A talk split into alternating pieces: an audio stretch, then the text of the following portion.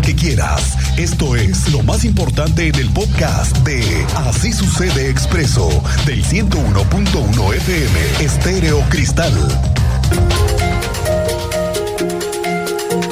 Esta madrugada han continuado las acciones del gobierno municipal y estatal para recuperar espacios perdidos que fueron invadidos por grupos de paracaidistas. Hace unas semanas fuimos testigo del operativo mayúsculo que se hizo en Corregidora, en eh, también una parte en Jurica, otra parte en Juriquilla, para recuperar espacios que también durante muchos años fueron invadidos. Hoy tocó el tema para restituir a los originales dueños de la propiedad de las Peñitas. Cuéntanos, Alejandro Payán, muy buenas tardes. ¿Qué tal, Miguel Ángel? Muy buenas tardes. Pues efectivamente, con un saldo aproximado de 100 cuartos y viviendas de madera desalojados en el predio de Las Peñitas, en la delegación Epigmenio González, en frente del campus norte del Tecnológico Nacional, el municipio de Querétaro cumplimentó un mandato judicial para restituir el periodo de 2.4 hectáreas propiedad del municipio de Querétaro, ubicado en la manzana 417 de la colonia Jardines de Santiago. Esto lo dio a conocer el secretario de Gobierno, Arturo Molina Zamora, quien confirmó que había más de 100 viviendas, algunas no estaban habitadas, por lo que eh, se les brindó apoyo a las personas para llevar sus enseres a los lugares donde indicaran o ser resguardados en el Parque Bicentenario. Si te parece bien, vamos a escuchar la explicación que da el funcionario municipal Arturo Molina Zamora. Eran todas mías chozas de, madera principalmente, estamos hablando aproximadamente de unas 100 las que nosotros teníamos detectadas, pero no todas estaban ocupadas y ese es el censo que está realizando en este momento la Secretaría de Desarrollo Social. Eh, estamos apoyando a las personas con camionetas para llevar sus enseres a los lugares donde ellos nos indiquen. Y bueno, si tú puedes ver, prácticamente ya son muy pocas las personas que están aquí por el apoyo que se le dio a través del DIF estatal, DIF municipal y la Secretaría de Desarrollo Humano Social. Alejandro. Miguel Ángel, eh, cabe recordar, destacar que detectamos la presencia de por lo menos 22 menores de edad durante este operativo, eh, quienes estaban acompañados por sus familias, algunos todavía jugando, algunos no entendían qué estaba sucediendo. Eh, pues, pues todavía había decenas de personas ya por ahí de las 9 de la mañana cuando llegamos al lugar donde había láminas, madera, tinacos, cubetas, diversos muebles y colchones que se encontraban esparcidos sobre la calle, además de un operativo importante donde más de 30 patrullas resguardaban el lugar y las instalaciones del campus norte del Tecnológico Nacional fueron habilitadas como un centro de operaciones donde se resguardaban las camionetas de carga para retirar el material. Platicamos con algunos eh, de las personas que fueron eh, desalojadas, originarios del, estado de Guanajuato, del estado de México, algunos de Amialco, quienes pues no tenían más de cinco años viviendo en este asentamiento que eh, se reportó los primeros lugares desde 2019 por lo que pues algunos eh, identificaban a una señora de nombre Eva Margarito como la líder de la agrupación, que a algunos los invitó a llegar y a otros pues eh, les pidieron alguna cooperación de entre 5 y 6 mil pesos para poder llegar a, y poder asentar una pequeña vivienda en este predio de las Peñitas, Miguel Ángel. Muy bien, gracias Alejandro que estuviste ahí en la mañana en este operativo por parte del municipio. Gracias. Y es que sí, ahí resulta que son originarios de Amealco, de Guanajuato del Estado de México. Son familias enteras que fueron desalojadas de este predio como las Peñitas y algunos están consternados por este desalojo. Algunos afirman que compraron el terreno en 5 mil pesos y otros les fue asignado a través de una supuesta asociación. Algunos señalan, como decía ahorita Alejandro, a Eva Margarito Martínez como la líder que les invitó a llegar hace cinco años a este lugar no nos han prometido nada, no nos dijeron nada, no nos ofrecieron nada. Y hay muchas que de verdad se van a ir a buscar casita para rentar. Estoy con una hija y a mí no me duele mucho, pero muchas sí se van a ir a rentar a buscar casitas de renta. ¿Su nombre? María de la Paz Robles Robles. ¿Y su familia cuántos vivían con usted? La verdad yo sí soy ya de la tercera edad, digamos. ¿Pero usted vivía solita? 63 años. Sí. Y así familias engañadas, engañadas completamente en que tendrían la certeza, supuestamente, de tener una propiedad legalmente, pero no, obviamente era una invasión, solamente que ellos estaban siendo engañados, así nos lo contaron. Estaron para ponerlas, pero Será así que para ir a vivir ahorita todavía no sé ni dónde. ¿Usted a qué se dedica? Albañil. ¿Y con quién vive aquí en este? ¿Dónde? ¿A quién vive aquí en su casa? con mi esposa, pero sí anda trabajando. De hecho, antes cuando vi, porque habían venido una vez, nos habían comentado que, que si nos desalojaban de aquí, que nos iban a dar dónde vivir. Bueno, así dijo el... Que los iban a reubicar en otro Ajá, lado. pero pues ahorita nomás llegaron en la mañana y saben que saquen sus cosas y lo que no van a sacar y se va a quedar y no vamos a echar en la máquina, o sea, en los carros, voltea. Oiga, y no es el único caso, ¿eh?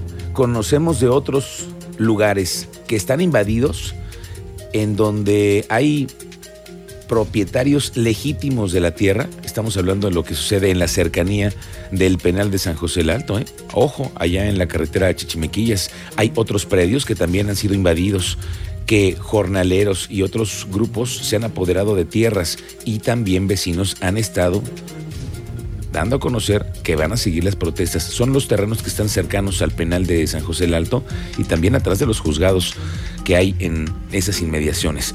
Bueno, ayer la secretaria de Gobierno, Guadalupe Murguía, finalmente avanzó con las autoridades de la Secretaría de Comunicaciones y Transportes para buscar que deje de transitar por Querétaro tanto transporte de carga. ¿Y qué sucedió, Andrea Martínez? Tú lo sabes. Muy buenas tardes. ¿Qué tal, Miguel Ángel? Muy buenas tardes y también a toda la audiencia. Pues así es, la secretaria de Gobierno Estatal, Guadalupe Murguía Gutiérrez, estuvo una reunión vía Zoom con personal de la Dirección Carretera de la Secretaría de Comunicaciones y Transportes, así como de Banobras.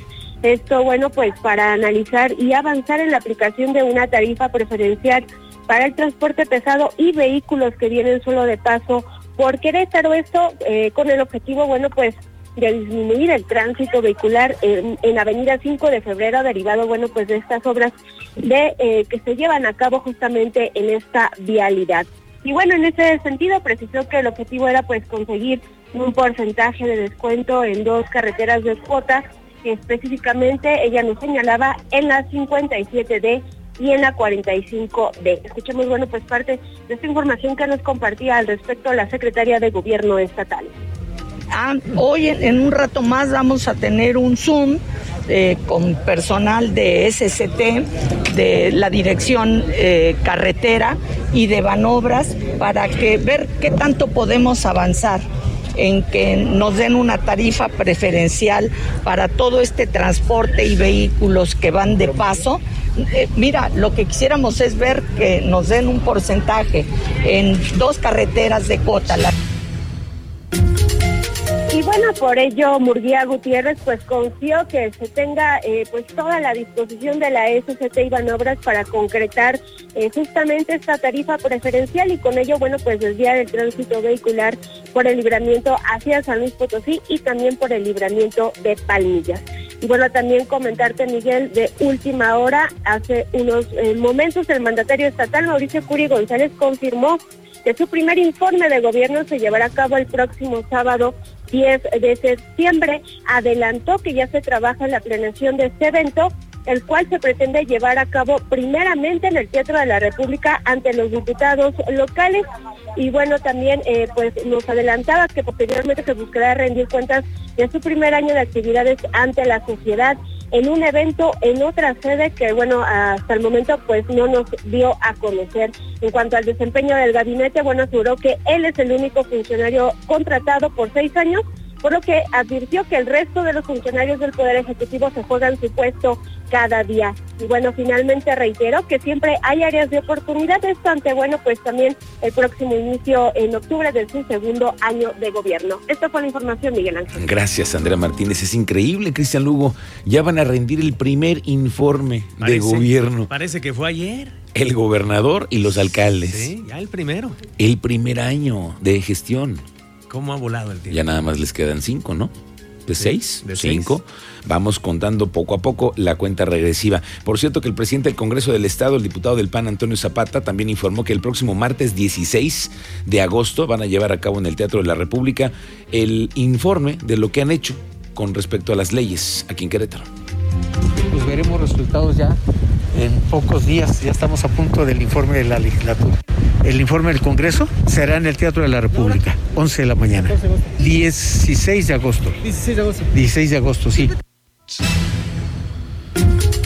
16 de agosto para que lo apuntes, ¿eh? No se te vaya a ir esa fecha. Sí, señor. Es muy importante. No, no, no, no, no vamos a dormir de aquí al 16. Sí, le voy a poner alarma ahorita. Sí, sí, sí, sí, no, ya me imagino. Qué, qué- qué interesante el informe de la legislatura. Bueno, el aeropuerto intercontinental de Querétaro, esa es una reflexión que está haciendo el exgobernador de Querétaro y ahora diputado federal Ignacio Loyola Vera. Dice que el aeropuerto intercontinental de Querétaro debe de aumentar sus vuelos porque hay una deficiencia clarísima del aeropuerto Felipe Ángeles que no sirve. Bueno, nadie quiere ir. Entonces dice el exgobernador, bueno, que se incrementen entonces las salidas, las rutas, los horarios, los itinerarios en el aeropuerto de Querétaro. das una idea, que se sube a las redes y que básicamente parte también de mi forma de ser, de mirar lejos. En este momento yo creo que deberíamos estar pensando todos, todos porque eso es bueno para Querétaro, que hubiese más vuelos en ese aeropuerto intercontinental de Querétaro. Entonces ahí viene la propuesta ante la complejidad de operación del aeropuerto Felipe Ángeles y ante la necesidad de reparación del aeropuerto tradicional de la Ciudad de México, pues se va a generar en el corto y en el mediano plazo espacios que alguien tiene que ocupar. Pues yo aquí lo que estoy planteando es que debemos de ponernos las pilas los queretanos como siempre lo hemos hecho y además que crezca el aeropuerto, eso es lo más importante, porque eso nos va a dar muchas cosas buenas. Oiga, usted, ¿cómo le va con el tema de los servicios de redes, de telefonía, de internet? Mi compañero Manuel García, que ya ve usted cómo es, nos trae hoy una expresión social de algo que hemos visto que va creciendo y creciendo. Y cada vez que preguntamos, ah, cómo nos van con las preguntas y las quejas de los ciudadanos con respecto a esto. Esto es lo que encontró Manuel García. Últimamente ya no son buenos. ¿Por qué? Ya últimamente han fallado bastante las líneas, el internet ya es muy lento, ya se va. Ya últimamente ya no es muy bueno como anteriormente era. Imagínense, luego a la semana estamos casi mitad de semana sin línea. Mm, que se me va la señal. ¿Le da coraje? Sí, sí me da coraje porque luego estoy hablando por teléfono. Y estoy hablando con los clientes porque pues es obviamente que es del trabajo y no. Pues, y se corta, ¿no? Pues oye, estamos en pleno acá y. ¿Cómo? Se nos cortó la línea y cuando llamas a servicio a clientes, no, hombre, una hora ahí en lo que te responde en el call center. Otro. Su llamada será transferida al buzón, ¿no? Hijo. Fernando Fernández fue el cuarto ciclista asesinado en el estado de Querétaro. Fue embestido cerca de la comunidad del Romeral. Ayer le dábamos cuenta de este ciclista atropellado.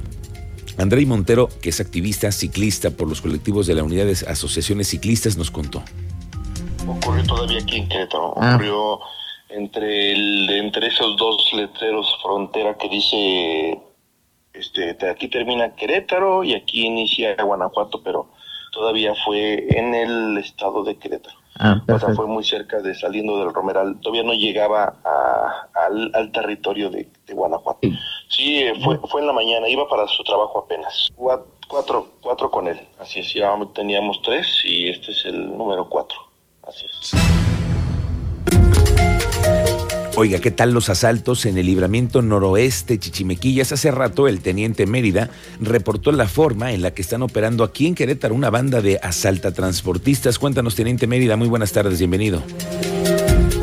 Gracias, Miguel Ángel. Muy buenas tardes. Buenas tardes al, al auditorio. En efecto, tienen ustedes ya publicado a través de las redes sociales de Expreso Querétaro el video de la forma en que opera una banda de asaltantes de transporte de carga. Cabe hacer mención que ya hay antecedentes de esta banda. El último hecho fue con enfrentamiento con la Policía Bancaria Industrial de la Ciudad de México, donde un delincuente resultó abatido y toda la banda se dio la fuga.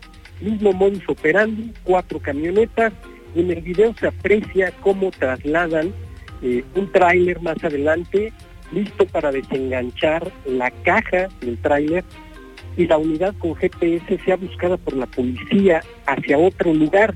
La, forma en que opera la banda es una banda que tiene muy bien organizado el modus operandi. De esto le daremos detalles más adelante, Miguel Ángel. El tráiler eh, con la carga fue recuperado en inmediaciones del mismo libramiento por policías municipales del Marqués. Tramo eh, se encarga de la seguridad la Guardia Nacional. Miguel Ángel. Bien, gracias, teniente. Estamos pendientes. Más adelante nos cuentas.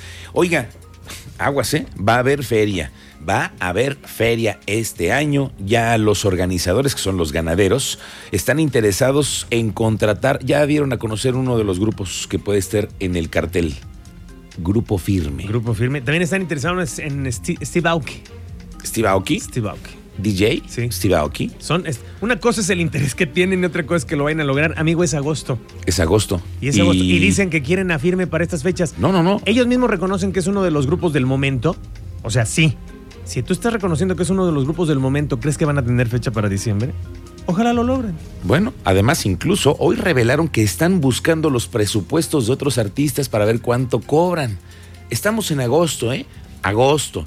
Septiembre, octubre, noviembre, diciembre. Pero diciembre es a la mitad. Por eso entonces quedan tres meses. Me- Dejémoslo. yo creo que menos. Vamos a ser condescendi- condescendientes tres meses y medio. En tres meses y medio van a organizar la feria, la feria de Querétaro, que esta vez la van a organizar otra vez, otra vez los ganaderos. El mismo presidente Alejandro Ugalde nos adelantó lo que andan pensando para la feria.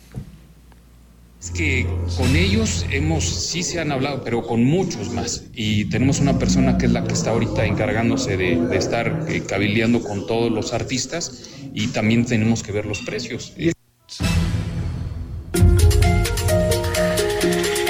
Ahí viene la feria. ¿En manos de quiénes estamos con la feria, eh?